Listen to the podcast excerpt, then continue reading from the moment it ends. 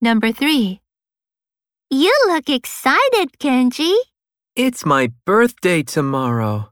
That's nice. I'm going on a picnic tomorrow. 1. Have fun.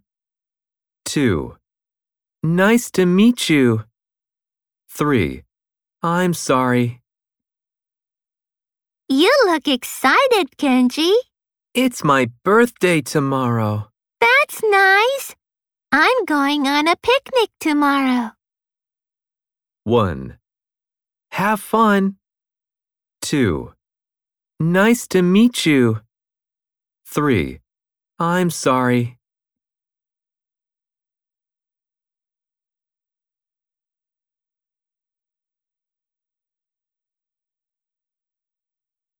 Number four.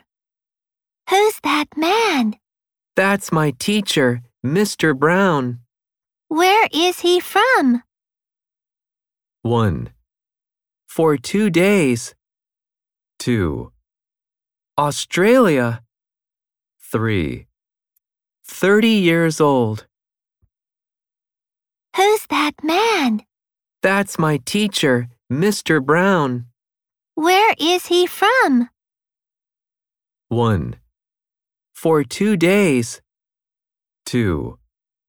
Australia. 3. 30 years old.